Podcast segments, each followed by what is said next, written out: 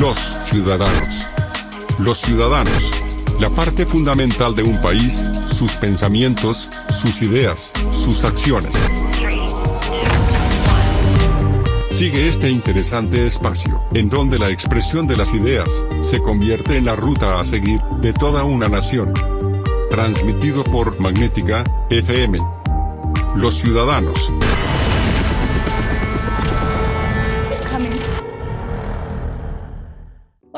Muy buenas tardes. Sean bienvenidos a un programa más de los ciudadanos. Tengo el gusto de verdad como cada tarde de lunes a viernes, de darle la más cordial bienvenida a este programa que como siempre le decimos está diseñado por y para usted, una iniciativa del doctor Fernando Maldonado López, director general de Grupo AWD, Magnética 107.1 FM y de Fundación Nikola Tesla. Y como le digo en este programa, pues lo más importante es conocerlos a ustedes, a los ciudadanos que como usted y como yo, pues cada día salimos y damos lo mejor de nosotros, ponemos nuestro granito de arena para que el mundo pues sea un poquito mejor, ¿no? Y también para que nuestras familias estén y vivan mejor. Y hoy tengo el gran gusto, de verdad que la tuvimos en algún tiempo aquí en estos espacios radiofónicos, a una mujer que, si usted ahorita que empecemos a platicar se va a dar cuenta de lo que le estoy hablando. Y conforme lo que vaya escuchando, si no nos está viendo a través de nuestras redes sociales, a pensar que es una persona que tiene muchos años, porque tiene una trayectoria muy bonita, muy limpia, este, muy propositiva, que yo defino, y si me lo permites, Julia, eh, tu trayectoria como esa, propositiva. Y te doy más la, la más cordial bienvenida a Julia Tello. ¿Cómo estás, Julia? Muchas gracias, oye, qué linda. Este, bien, estoy muy contenta de estar aquí con la nostalgia justamente de, regresar a Magnética, que prácticamente me vio siendo una pupililla eh, investigando qué quería de la vida.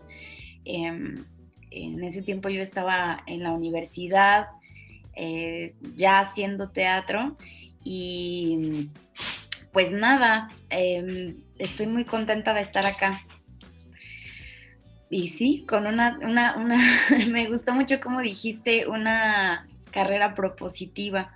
En realidad es que eso, eh, con muchas ganas de proponer cosas para fomentar el arte, el bienestar común, eso, eso me trajo. Fomentar el arte y el bienestar común, que al ratito vamos a tocar ese, ese tema, pero antes digo, nosotros te conocemos porque pues eres un producto de casa, si me permites la expresión, que le platiques a la gente tantito quién es Julia Tello. Eh, bueno, pues Julia Tello es una, una mujer como cualquier otra, loca. Lo que debemos de ser.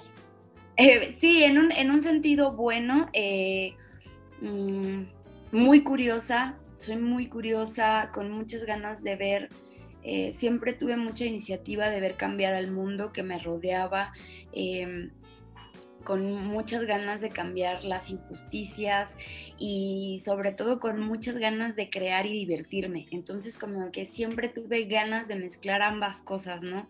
Eh, nunca le encontré sentido a ninguno de mis quehaceres. Eh, si no era para ayudar a las personas de alguna manera. Entonces siempre tuve la iniciativa de querer hacer arte y teatro y, mm, me fui encontrando con un mundo magiquísimo de, muchas cosas que a mí me iban ayudando personalmente, emocionalmente. Y y me encantó como encontrarle la forma de yo poder compartir esta información que iba recibiendo para las personas este, y ayudarlas también un poquito a que encontraran eh, más liberación, más libertad, menos juicios, este, que exploraran sus voces, que exploraran sus cuerpos y, bueno, eh, eso es Julia Tello, una investigadora, supongo. Pues una investigadora de verdad que nos ha dejado grandes aprendizajes. Eh, Julia, hay una tendencia muy divertida ahora donde todos al alcance de nuestro teléfono, pues nos volvemos un poquito actores, ¿no? Y construimos vidas paralelas a las nuestras. ¿Qué nos puedes platicar tú o qué opinión te refiere el uso de las tecnologías y que precisamente pues nos ponemos diferentes máscaras también para poder sacar un poquito de nosotros. ¿Cómo, cómo me refieren las máscaras de, del... O sea que ahora toda la gente, gracias a la tecnología y al uso de estas redes sociales, podemos a veces a lo mejor expresarnos, darle un comentario a un político, un artista, dar una opinión, o sea, nos ponemos esta máscara de donde sí podemos a lo mejor hacer algo que no hacemos en nuestra cotidianidad. Pues mm, yo particularmente creo que es muy liberador, sobre todo ahorita con las nuevas redes sociales que son como justamente un poco, podríamos, o lo, lo voy a nombrar como superficial, ¿no? Que es como algo que se ve exterior eh, una, eh, es como muy liberador porque te permite jugar un rol eh, el que tú quieras, ¿no? El que tú quieras, como quieras jugarlo, como em, si eres muy feliz, entonces muestras como la parte de felicidad y hay quienes hablan desde otro lugar o como coaches de vida, etcétera. Hay muchas formas de, jugar estos, estas máscaras sociales, ¿no? A mí particularmente me parece que utilizarlas de una manera honesta, eh, de una manera vulnerable también es válido y que creo que nos conecta desde otro lugar que no es solo la superficialidad, vuelvo a, decir esa palabra, ¿no? Que también tiene que ver con, ah, ok, somos seres humanos y estamos más como en horizontal. Em, antes pasaba mucho que veíamos a figuras públicas como inalcanzables, ¿no? Como demasiado em, fuera de nuestro alcance y muy aspiracionales y muy, este, muy por encima de, no, o sea, que era como wow y no sé, figuras en Televisa o figuras en, en, la televisión, en el radio, que era así como, no puedo creer que esa persona exista. Y ahorita con el alcance tan horizontal, tan, tan frontal, siento que es súper lindo que podamos conversar con personas que han hecho cosas, pero que las humanizamos. De hecho, empezamos a humanizar más a las personas que están en, en las redes sociales, en la televisión, en YouTube, etcétera, ¿no? Y que podemos acercar un poquito más, pues, la información, ¿no? Y, ese contacto. Una de tus muchas facetas, porque tiene muchos eh, ejercicios de, de, tu profesión, es el stand-up. ¿Qué encontraste ahí? Para que la gente que nos esté escuchando, y hay jóvenes también, pues que también eso es una profesión, Julia. Claro, de hecho em, fue la profesión con la que me casé, un poco más. Em, pues mira, yo estudié actuación y tenía muchas ganas, bueno, yo empecé a hacer estos talleres de no para actores ni actrices, sino para la, gente común que quería explorar un poquito como perderle el miedo al ridículo, te digo, como una, exploración de liberación eh, física y, este, mental también de los prejuicios. Y de pronto, em, em, después de estudiar actuación y estudiar estas cosas y estar dando talleres, eh, yo misma sentía que necesitaba llevarlo al escenario, que necesitaba encontrar esto que yo compartía, pero escénicamente, ¿no? Como liberarme, perder el miedo al ridículo, como que yo decía cosas que de pronto no sabía si sí las estaba empleando en mi vida y me di cuenta que tenía pánico escénico y que me daba mucha pena confrontarme con audiencias, eh, grandes audiencias y decir lo que yo pensaba o, manifestar aquello, mi opinión y sentir que me iban a vulnerar y que me iba a sentir súper mal por decir lo que yo pensaba. Yo ya, entonces encontré el stand-up como una forma de confrontar ese miedo y decir es que sí es lo que quiero decir, es lo que pienso y además quiero hacer reír con esto, ¿no? Y quiero que la gente empatice con aquello que estoy diciendo y si la gente no coincide, que sepa que es mi, mi forma de ver las cosas. Y entonces, este, empecé a practicar, a practicar, a practicar. No lo quería hacer profesionalmente, solo me subía al escenario de, a los micrófonos abiertos que hay aquí en Querétaro justamente. Y el micrófono abierto es un lugar donde tú, la gente va gratis a ver el show porque tú estás probando un material que no necesariamente es profesional. Entonces, este, de pronto me encontré con un reto tan grande que me empezó a apasionar tanto eh, el hecho de hacer reír a la gente. Es complicadísimo, es, realmente es difícil hacer reír a la gente. Y, dije, lo quiero hacer bien, lo quiero hacer profesionalmente y, voy a trabajar mis, mis chistes y voy a trabajar mi texto y voy a trabajar mi presencia, voy a trabajar todo esto que te digo que yo daba en talleres, como ver a la gente a los ojos, em, em, dar la sensación de que somos amigos y amigas desde antes, como cuando estás en una sobremesa, en una fiesta, o sea, es, eh, y volviendo un poco al tema anterior, era una máscara de mí misma que estaba explorando, como ampliando. No es que yo dejara de ser yo, pero era una yo, una versión como más... Em, como, como yo, lo, yo lo veo como si fuera una lupa de mí misma, eh, porque no es que estoy así en el cotidiano, pero sí es, es, mi yo escénica, pero sigo siendo yo. Entonces es muy, me enfrenté con una cosa que no era un personaje, que no era un clown, que no era una nariz, era yo hablando desde mí y sintiendo vergüenza desde mí, diciendo, ay, ¿por qué dije eso? ¿Por qué le contesté así? ¿Por qué? Entonces a veces me enojaba, a veces me ponía triste, a veces no dominaba los nervios. Y bueno, con mucho trabajo llegué a, o sea, mucho trabajo personal y de, dedicación y de estarme subiendo al escenario porque, bueno, se sabe que esto es de horas vuelo, era mucho, mucho, mucho estar en el escenario intentándolo, intentándolo, intentándolo. Eh, llegué a Comedy Central y ahí fue cuando me empecé a dar a conocer un poquito más y pues la chamba ya era o sea, ya empezó a ser redituable, ¿no? Qué interesante, la verdad, lo que dices. A mí me viene la, a la cabeza porque, pues muchas veces cuando estudiamos una carrera, un posgrado o vamos a pedir un empleo, de pronto no tenemos estas habilidades eh, comunicativas o sociales, ¿no? Muy probablemente tengamos el talento para desempeñar una profesión, pero vivimos en una sociedad de intercambio social.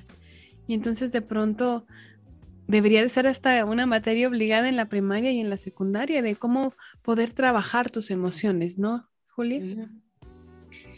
Sí, sí, de hecho creo que la inteligencia emocional es algo que en realidad nos hace falta mucho y culturalmente a muchos países de Latinoamérica, ¿no? Como que no, como que generalmente no sabemos lidiar con eh, emociones eh, desagradables como la tristeza, el enojo, y entonces hay gente loca ahí gritando y golpeando y, dices, ¿de dónde viene tanto enojo, no? Eh, ¿De dónde está, por qué no está bien canalizado? Creo que nuestras políticas públicas no, favorecen las disciplinas como el arte, el deporte, que son lugares donde mucha gente puede canalizar eh, violencias intrafamiliares, agresiones, etcétera, eh, y que, también hay una hay una apatía generalizada en la, no, en la no búsqueda de este tipo de cosas, el yoga, la terapia. Creo que ahorita con la pandemia como que se popularizó mucho porque pues el encierro nos trajo a todos un poco de mostrar nuestros propios demonios, pero hace unos años eh, decir que ibas al psicólogo era vas con el loquero, ¿no? Y o estás loca y no necesitas estar loca para yo tengo la teoría de que necesitaría ser parte de la canasta básica. Ay, Dios, me robaste esa frase. Ya si escuchas otros programas yo siempre la digo, ese yo estoy pero convencidísima. Si te parece, Julia, vamos rápido a este a este corte y regresamos precisamente con ese tema en el que coincido completamente. Vamos a un corte y regresamos aquí en Los Ciudadanos. Ya estamos de regreso en este programa Los Ciudadanos. Les recuerdo que Magnetic en un esfuerzo de que cada día queremos estar más cerca de usted. Ya estamos en muchas redes sociales. Estamos a través de Magnética FM en Facebook, Twitter e Instagram, también en nuestro canal de YouTube y ahora en Spotify, donde usted puede descargar todos estos podcasts y revisarlos. A lo mejor si usted ya empezó el programa y usted no lo agarró desde el principio, baje eh, nuestra, su aplicación de Spotify o abra su aplicación de Spotify y ahí va a encontrar este y todos los programas de los ciudadanos, así como de la barra programática de Magnética FM. Julia, nos quedamos en algo muy, muy impactante que decíamos la inteligencia emocional y en eso que, como te digo yo, y lo he mencionado en diferentes programas, las terapias psicológicas deben de estar dentro de la canasta básica, ¿no? De pronto este, nos duele el estómago y vamos con el gastro, nos duele la cabeza, bueno, ya los que son muy exagerados hasta con el neurólogo, ¿no? Pero si tenemos un malestar físico, acudimos constantemente con el especialista en la materia. Pero cuando hablamos de las cuestiones mentales o emocionales, muy pocas veces vamos con un especialista. Claro, es cierto. Em, y creo, bueno, eso también es, es, una, no, no, es una teoría personal, es también eh, parte de algunos estudios psicológicos que muchas de nuestras enfermedades físicas también son la manifestación de, de no atender nuestras enfermedades emocionales, ¿no? Em, yo vengo de una familia que, padeció de muchas adicciones como alcoholismo, al juego, etcétera, ¿no? Como mis tíos o mi mamá o así. Y son, son reflejo de las enfermedades emocionales. Hay un índice muy alto de alcoholismo en ciudades como San Luis Potosí, en las provincias de México, ¿no? Porque no atendemos esas heridas que, pues, claro que, a quién, quién, quién enseña a quién a ser papá, y, entonces es como que generalmente vienen desde ahí nuestras, nuestras heridas y es importante atenderlas y decir, voy a escuchar esta tristeza, voy a escuchar este enojo, que no es con mi esposa o mi esposo, tiene que ver con una infancia llena de traumas, ¿no? Pero independientemente de eso, yo sé que a mucha gente como que le cuesta porque también es verdad que hay muchos em, profesionales de la salud mental que no son muy, que podrían parecer medio farsantes. O sea, como que hay mucha gente que tiene estas experiencias y yo creo que hay muchas maneras de hacer terapias emocionales. Em, escuché alguna vez alguien decir que era que ir a terapia o con un terapeuta es como ir con un peluquero, con alguien que te corte el cabello. O sea, como que tienes que encontrar el que a ti te sirva, el que a ti te guste, el que a ti te acomode. O sea, como que no cualquiera es para todos y no todas las terapias son para todo el mundo. Y hay muchas formas, está el yoga, está meditar, está...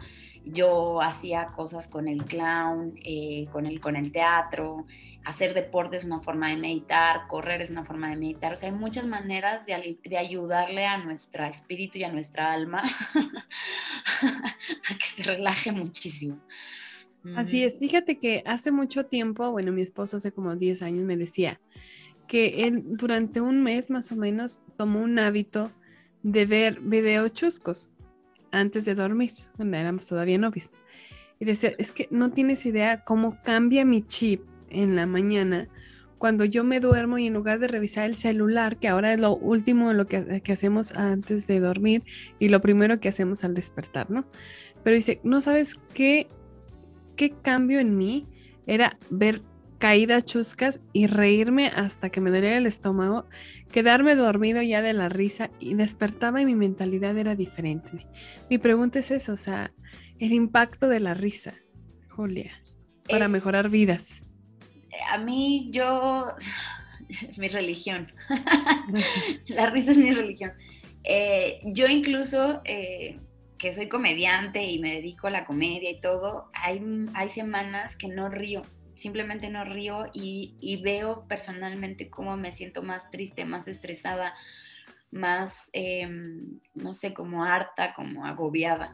Em, tuve a bien estudiar yoga de la risa, que tiene que ver con, eso, o sea, estudia como las técnicas de respiración, o combina más bien las técnicas de respiración del yoga con la risa, ¿no? Porque al momento de, reír, pues obviamente oxigenamos muchísimo el cuerpo de muchísimas maneras, desde cómo se activan nuestras endorfinas y nuestros neurotransmisores y todas estas cosas que nos ponen chidos como la serotonina y etcétera, hasta cómo mueve los músculos. Em, abdominales y ayuda, o sea, como que masajea todos nuestros órganos que están ahí, los pulmones se ponen chidos, la, espina dorsal se manifiesta, o sea, todas las terminales nerviosas empiezan a funcionar. La verdad es que provocarte la risa sin ni siquiera necesidad de humor ya es, es muchísimo para el cuerpo. Por eso todas las terapias de risa en hospitales han funcionado también, ¿no? Em, el simple hecho, hay estudios que comprueban que el simple hecho de imaginarte riendo, o sea, las personas que han estado en estado vegetal, ¿no? Eh, que se imaginan riendo, les ponen películas de, de humor para que, para que como que el mismo funcionamiento del cuerpo suceda. Em, pues es increíble. Entonces, fomentarte momentos de, risa eh, me parece súper sano. Eh, te digo, puede ser incluso sin ver, sin provocarte, ¿no? Luego uno se siente medio ridículo haciendo como, como solo en su casa, pero es muy saludable. Hay, hay meditaciones eh, de, o sea, que puedes hacer durante un minuto, tratar de reírte, porque eventualmente es, es, es, como cuando te dicen, quieres llorar, quieres llorar y no quieres llorar, pero empiezas a llorar, que como que de pronto sucede, eh, o estás enojada, no, estás enojada, no, y de pronto estás enojada. Lo mismo sucede con la risa, o sea, si uno se promueve la risa involuntaria, eh, me refiero a que no haya necesidad de humor, sucede la risa. Y es súper saludable, es tan insaludable como cualquier otra. Sí, fíjate qué, qué impactante. A mí, por ejemplo, yo un ejercicio que hago y de pronto te digo, mi esposo de repente voltea y me ve y me dice, es que de verdad eso no da risa. O sea, a mí me gustan mucho los memes de perros. O sea, no sé por qué me, me encantan, me fascinan. Les, les, les encuentro pero de verdad, esas risas que hasta te duele el estómago, les encuentro un algo, no sé, o sea, a mí mándame un meme de un perro o de un gato y es para mí pues fascinante. Tocabas este tema que es muy importante y me, me recordó, me dice si estoy bien en la película Page Adams, donde con la risa en los hospitales, este, pues promueven este también bienestar, ¿no? Porque cuando, inmediatamente cuando uno piensa en hospitales, piensa en muerte piensa en que voy a sentirme mal, cuando debería ser el contrario, ¿no? Voy a un hospital para recuperar mi salud.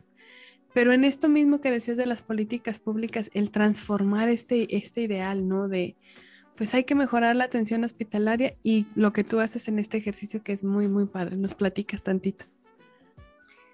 Pues mira, yo no, yo la verdad es que en hospitales nunca, bueno, trabajé una vez, solamente una vez eh, fui a ayudar a las, a las personas, este, sus hijos estaban en operación de corazón abierto, como que hubo un plan y hubo un apoyo y querían como que las familias no la pasaran tan mal y entonces, bueno, ahí fui. A mí particularmente me provoca como ay, no sé, siempre siento mucha responsabilidad de decir, ¿quién soy yo para ayudar a estas personas? Yo no sé por qué dolor están pasando, ¿no?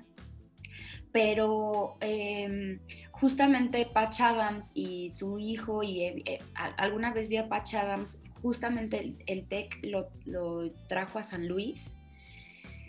Y era eso, era como empatizar con que a ti también te puede pasar esa circunstancia y que a todos nos puede, nos puede atravesar un momento así de nuestra vida en el que estamos a punto de perder a alguien o que perdimos a alguien y es como decir, mm, yo sé que no sé por lo que estás pasando tú, pero voy a tratar de hacer que tengas un momento agradable. Em, y, sí, o sea, justo Bach Adams trabajaba desde ahí y hay muchísimos payasos que yo admiro cañón por la labor que hacen en zonas de guerra, por ejemplo, con refugiados. Eh, antiero, ayer estaba viendo un conversatorio con unos comediantes y Lolo, el de Leyendas Legendarias, eh, decía que le tocó hacer como un show de stand-up para gente que estaba pasando por tratamientos con cáncer y que él se sintió como muy, como, uy, como voy a hacer esto, ¿por qué voy a tratar de hacer, o sea, porque aparte nosotros hablamos de cosas a veces bien banales, ¿no? Como, como decirte, el ¿no les ha pasado que el tráfico y ellos así de, no sé, mañana tengo quimio?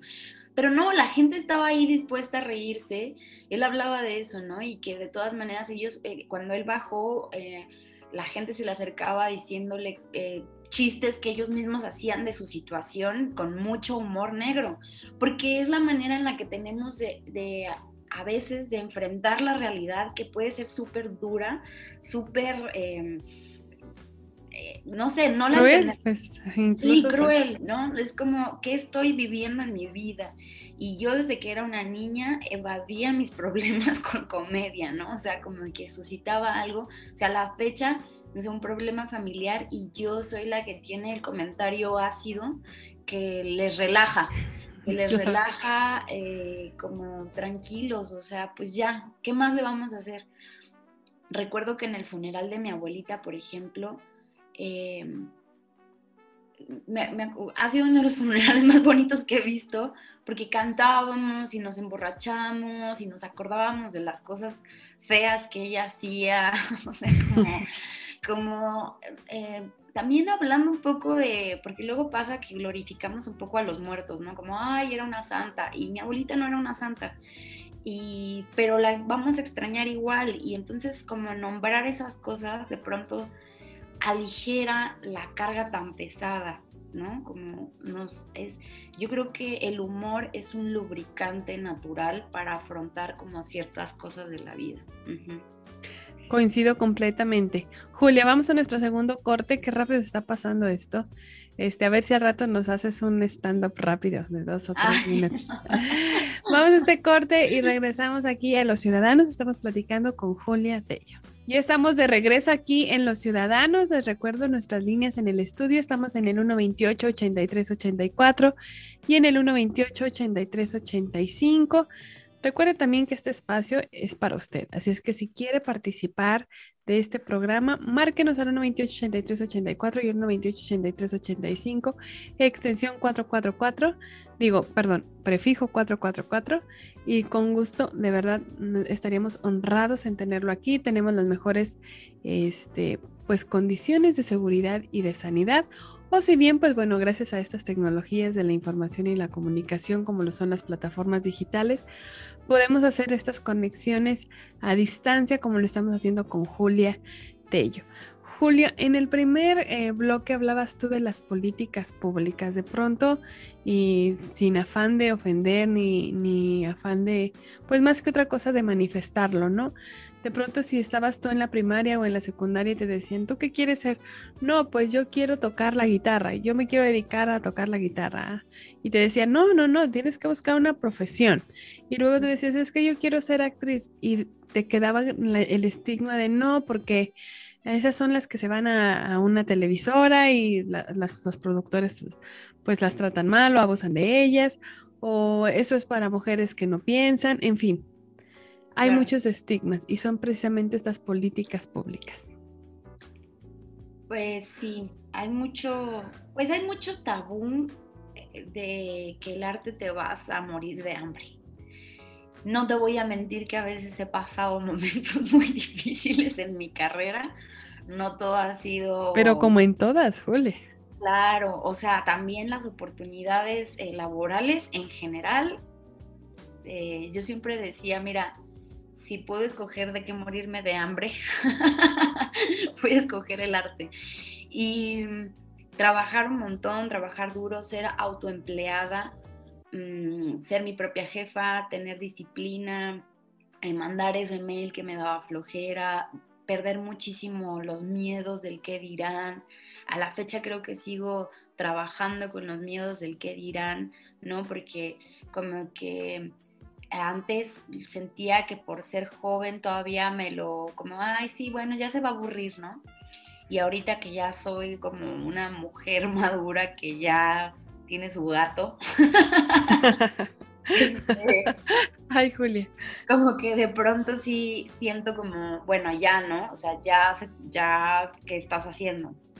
Eh, obviamente con la pandemia nuestro rubro se fue, se fue, se fue durante un tiempo porque no había espectáculos en vivo, porque no se podían hacer estas cosas.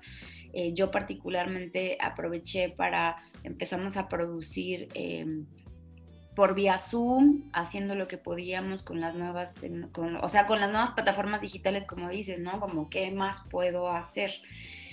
Em, sobre las políticas públicas, yo creo que em, que sí es importante que nuestros diputados, los, senadores, los, que rigen políticamente eh, como, no sé, como que tienen eh, el acercamiento a, los sectores vulnerables de la población.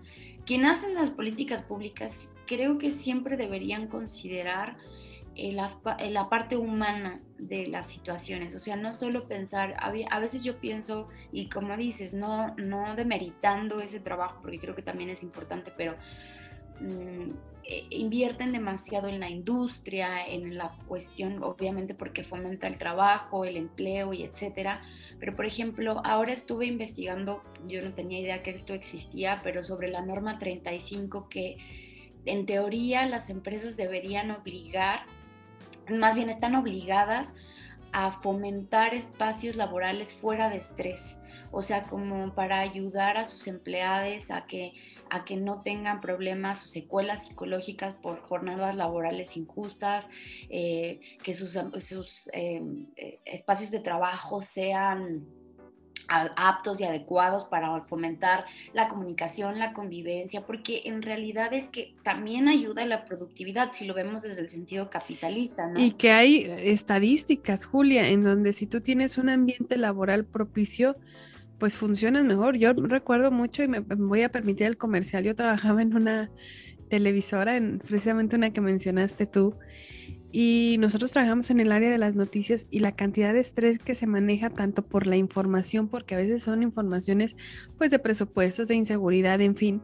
Y nosotros terminábamos agotados y las jornadas laborales eran súper agotadoras y también teníamos pues la verdad es que un ambiente laboral en la parte de, de de la comunicación horizontal, o sea, de, compañeros era perfecta, pero ya a nivel jerárquico hacia abajo era muy feo, era un ambiente laboral muy pesado, muy deprimente, poco estímulo, muy, muy, muy feo. Cuando cambia la dirección de este lugar, nosotros trabajábamos, yo te lo puedo apostar y nadie me dejará mentir, trabajábamos más horas porque éramos menos, pero éramos tan felices, o sea, éramos muy felices. Yo descansaba los viernes mediodía y de pronto a la una o dos de la tarde me tocaban a la puerta de mi casa y me decían, venimos a comer contigo. Y yo les decía, pero es el único día que no los veo y que no me ven, descansen de mí. Pero es precisamente este ambiente, ¿no? Laboral que es tan importante como lo mencionas. Claro, la sana convivencia, comunicarse, saber qué pasa. A veces yo nunca había tenido un trabajo laboral así de oficina, te digo, siempre he sido autoempleada, yo sola conmigo misma y luego como si he trabajado en equipo ha sido con mis amigas, amigos y mi familia. Em, porque tengo problemas con la autoridad. como, muchos, como muchos de nosotros. Pero em, justo eh, sí me ha tocado trabajar en espacios de trabajo que digo, o sea, como no saben qué está pasando, eh, no sé, con su salud, con sus hijos, eh, con su familia, o sea, como, como que hay cosas que nos vuelven humanos, humanos, no tenemos, eh, a veces no se nos enseña ni siquiera a correlacionarnos. Te, voy a poner un ejemplo que igual sale poco de contexto, pero a eso me refiero. Em, como que últimamente he estado pensando en esta cuestión de que dividan a hombres y mujeres en las escuelas primarias, ¿no? Entonces, y secundarias también. Las personas, muchas personas crecen sin saber relacionarse con el género opuesto. No saben cómo comunicarse, cómo, cómo llevarse, cómo dialogar. Entonces, por eso como que creo que también eso fomenta mucho la, cultura machista, en el sentido de que cuando llegan a la universidad, cuando llegan a la preparatoria y por primera vez se encuentran en plena hormona con el sexo opuesto, no saben cómo cómo llevarse o cómo hablarle a una mujer y entonces se vuelven súper irrespetuosos y las mujeres luego por eso se vuelven como, a mí me dijeron que tenía que decirte que no y negarte tres veces, aunque yo me esté muriendo de ganas por dentro de, de, quererte besuquear, por decirte algo, no sé, pero porque no, no se nos enseña a, a relacionarnos y entonces cuando estamos relacionándonos con otras personas en ambientes laborales, por ejemplo, todo se vuelve como si fuera, como si fuera hermético, ¿no? Como O se vuelve hostil en una cuestión de, defensa, ¿no? El típico de que cuando estamos en la escuela, si te dices que ese niño me pegó, ah, es porque le gustas, ¿no? Y entonces eh, eh, eh, propicias esto, ¿no? De ser agresivo incluso en esta barrera que te pones para pues no propiciar que, porque no sabes cómo relacionarte prácticamente. Exacto. Y en las áreas laborales, o sea, eh, yo le, muchas veces le comentaba a mi psicóloga que sentía que la vida era una secundaria eterna. O sea, con chismes y diretes y, y cosas así como, oigan, somos adultos. como que siento que esa parte ya dejémosla atrás, ¿no? Como, eh, malas relaciones, malas comunicaciones, metidas de pie, que eso es algo también cultural, muy cultural, como no querer ver crecer al otro, no fomentar una buena, una buena cosa, como qué chido que te está yendo bien a ti, porque te va a ir bien a ti, me va a ir bien a mí, es una cosa como, no, yo necesitaba esa oportunidad, o sea, es como sucede mucho y creo que hay conceptos mal entendidos de, de que si realmente si a uno le va bien, a todos nos va bien. Pues claro. Oye, Julia, ¿y cómo te ha ido a ti? Digo, lo tengo que tocar porque pues yo veo tu, tu muy bien conceptualizado este, en el aspecto de, del feminismo. ¿Cómo te va a ti como mujer en este, en este mundo de la comedia, en este mundo de, la actuación? Así como lo dijiste, eh, sí es verdad que las industrias del entretenimiento están muy eh, masculinizadas fuertemente. Eh, em, yo no, efectivamente a mí muchas veces se me dijo, si tú quieres ser actriz tienes que ir a Televisa y tienes que, y yo no quería, no tenía ganas de, de, formar del mundo del entretenimiento desde ese lugar como tan banal y tan superficial en el que se me pidiera ser bonita, alta y tonta, ¿no? Como que así le sirve a la industria y yo tenía ganas de ser lista y ser yo misma y, y la realidad es que todas las, eh, pues todas las industrias, este, alguna vez me tocó dar una conferencia de cómo, justo cómo viví la comedia, que ahorita te, te profundizo un poco en ello, pero eh, doctoras, eh, ingenieras se me acercaron y me dijeron, no puede ser que lo que tú vives, yo también lo vivo en mi ambiente laboral, ¿no? Que es acoso, que es... ¿cómo se dice? Cuando te minimizan tus ideas, cuando tú no es, no es suficiente lo que tú piensas, o como mujer tienes que trabajar el doble para ganarte un lugar, para ganarte un espacio. Em, para que se tomen en cuenta tus opiniones, tu voz. Y yo cuando empecé esto, yo no tenía idea de esta perspectiva feminista, yo simplemente estaba haciendo mi chamba y solo me daba cuenta que me topaba con muchas paredes que no entendía por qué sucedían. Entonces me frustraba mucho y yo pensé que estaba en un espacio mm, como que el estando que es tan independiente y tan auténtico y puedes decir lo que quieras y puedes hacer lo que quieras y hay mucha fiesta, ¿no? Entonces, este, yo decía, qué cool. Y claro que está cool, pues, o sea, me la pasé y me la pasó muy bien, pero no me daba cuenta justamente que sí estaba siendo violentada por mis colegas en el sentido de que em, eh, hablaban siempre de que las mujeres no hacemos reír, de que lo que siempre hablamos es de sexo y, no hables tanto de ser mujer y no te vayas a poner un escote porque vas a distraer a la gente y mm, eh, tienes que ser así o tienes que ser así. Es como que nosotros teníamos o tenemos demasiadas reglas que ellos no tienen y ellos pueden hablar de temas fuertes y es hablar de cosas eh, humanas, ¿no? Pero si yo hablo de sexo, entonces estoy hablando de ser mujer. Y, eres vulgar y eres grotesca y te denigres. Claro, y es como, pues tú también eres, pero como que lo masculino es lo neutral, es lo que a todos nos pasa y es mentira. Es como, a mí no me pasa eso. A mí tampoco. A mí me pasan cosas Quisiera. sí, porque es la realidad que vivo. Y bueno, eh, cuando asumo esta postura política también en mi trabajo, ha sido un reto comunicarme con las audiencias, em, porque hay mucha renuencia todavía con el tema. O sea, tú dices feminismo y es como, oh, Dios mío, no. Nos va a eh, incendiar aquí, no hay que contratarla, sí, claro. Tanto de hombres como mujeres, ¿no?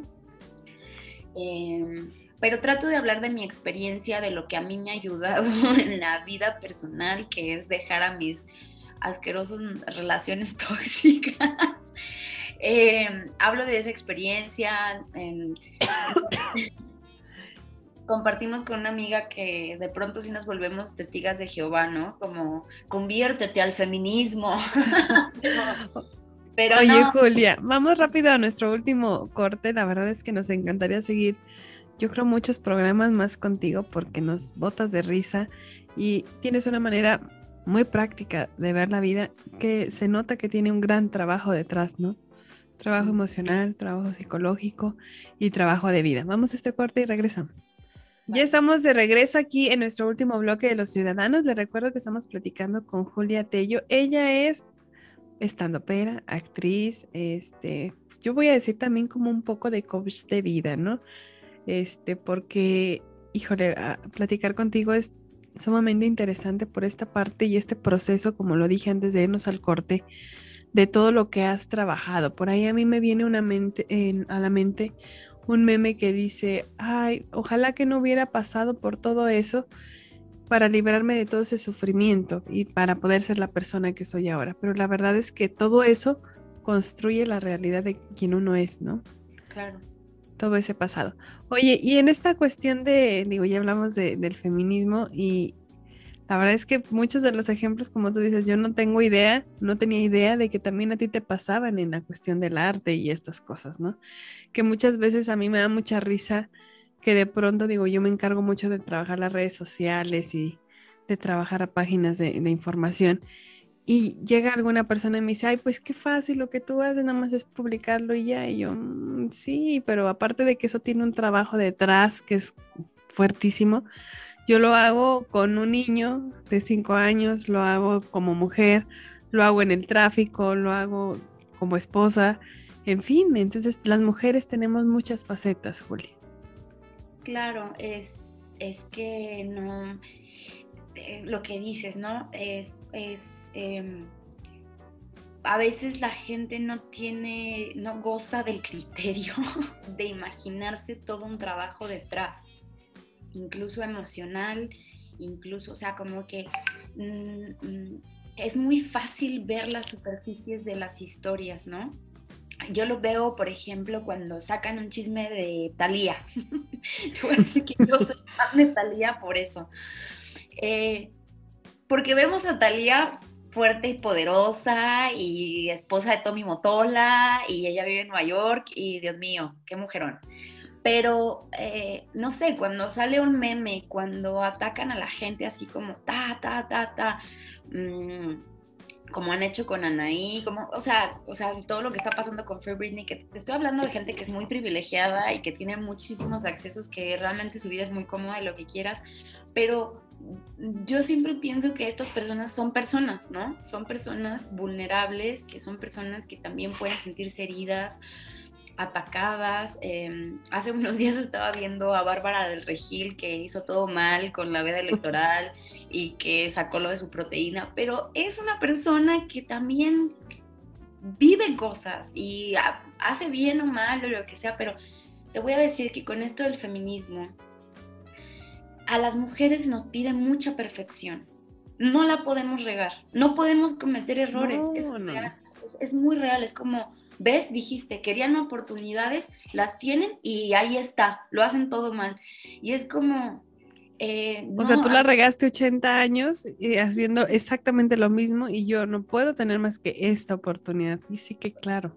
Porque por ser mujer entonces estamos bien, eh, no lo voy a decir porque estamos en... horario familiar.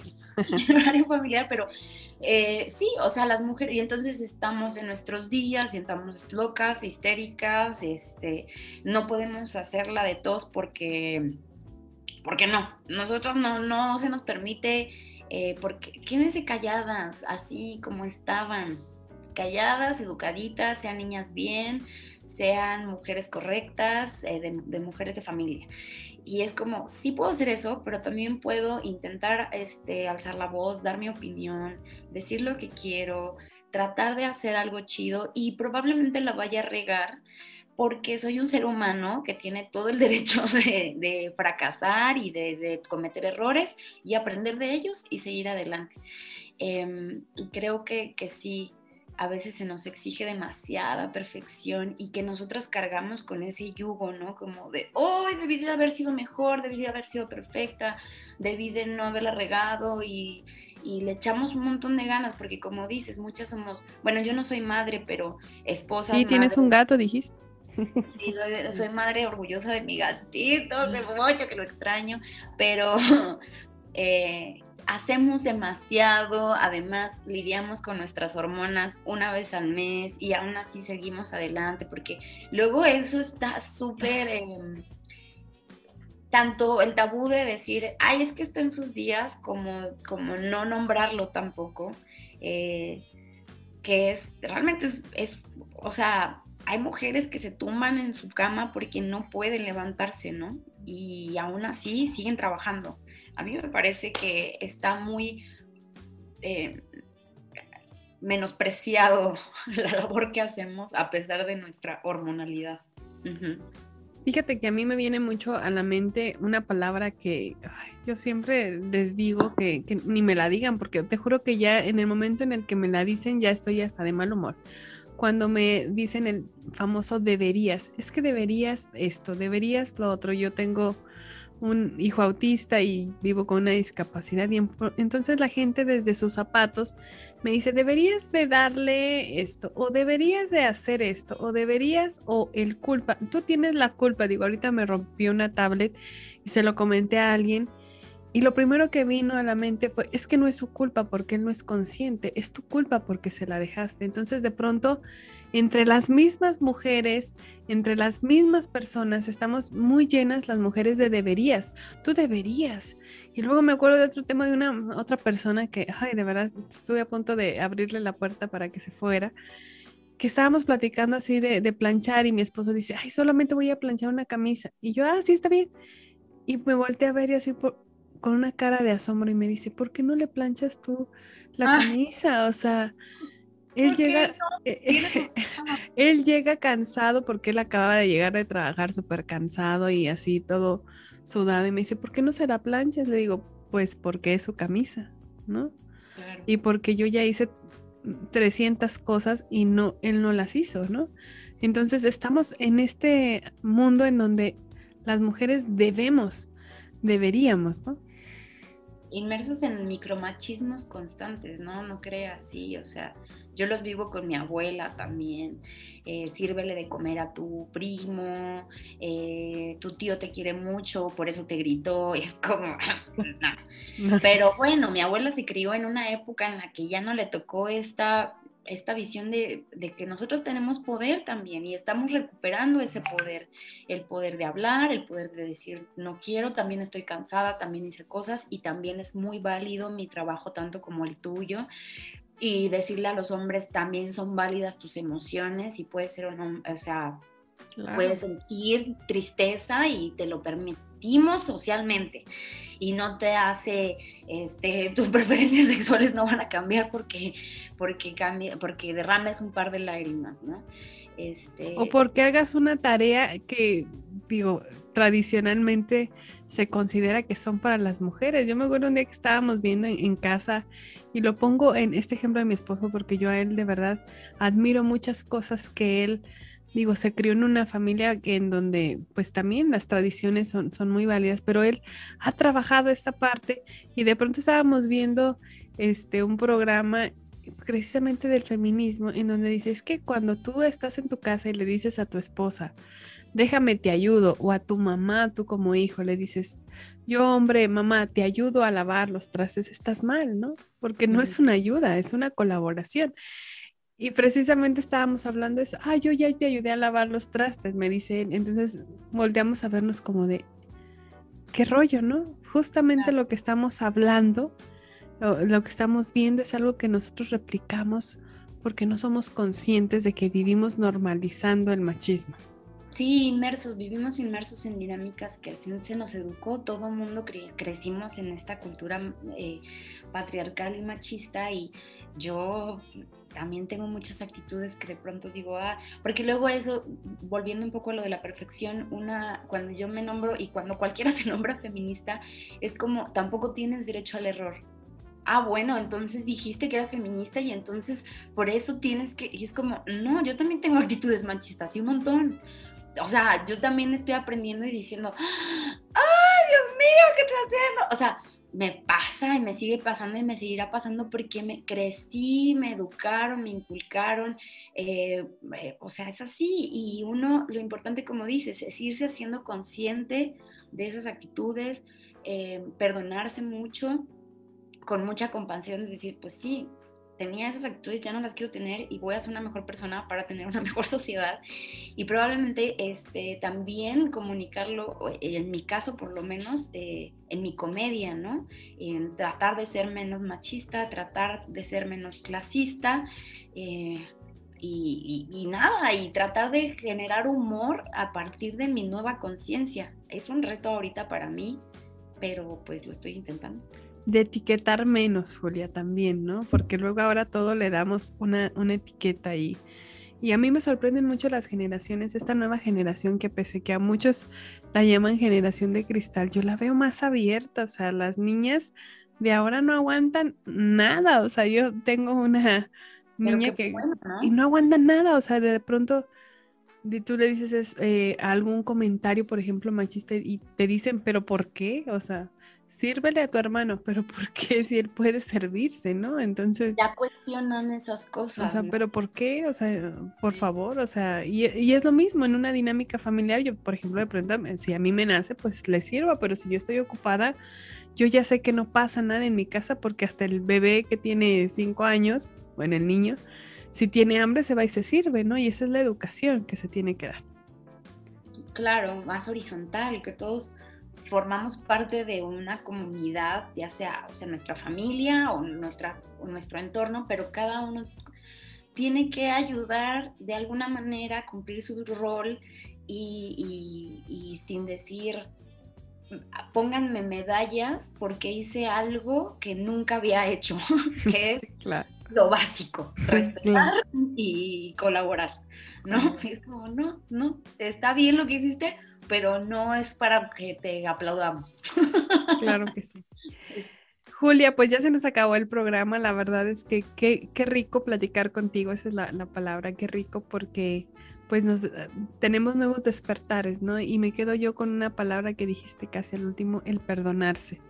De pronto como sociedad no nos perdonamos hacer lo que nos gusta hacer, ¿no? Y mientras lo que te haga feliz no afecte a alguien más, creo que es el camino correcto seguirlo, ¿no? Claro, muchas gracias. Yo también me la pasé muy bien. Eh, qué lindo que me hayan invitado y pues cualquier cosa que andamos, qué gusto, muchas gracias. Pues gracias a ti, la verdad te seguiremos por ahí en redes sociales y este, eh, ¿cómo estás en redes sociales, Juli? Eh, acá a Julia Tello, estoy en todas mis redes sociales. Em, ahí suelo ser más eh, vulgar de lo que soy en esta entrevista. bueno, ya. No se espanten, pero em, bueno, pues ahí hago mis, eh, mi liberación, este, mi liberación de las cosas ridículas y raras que quiero hacer. Em, y bueno, ahí también pueden saber información sobre mis eventos, si tengo shows, si tengo talleres, ahí pues informo todo pues ahí tiene usted la risa también como una forma de terapia. Mi nombre es Raquel Pérez Mendoza, estuvo con nosotros Julia Tello, una actriz, estando pera, comediante también puedo decir, y pues una coach de vida. Le agradezco mucho que nos haya acompañado en este su programa Los Ciudadanos. Le recuerdo que estamos de lunes a viernes de 6 a 7 de la tarde y lo invito a que se quede con la programación de Magnética 107.1 FM. Recuerde que tenemos la mejor barra programática y sobre todo la mejor calidad en sonido aquí en San Luis Potosí y en México. Muy buenas tardes.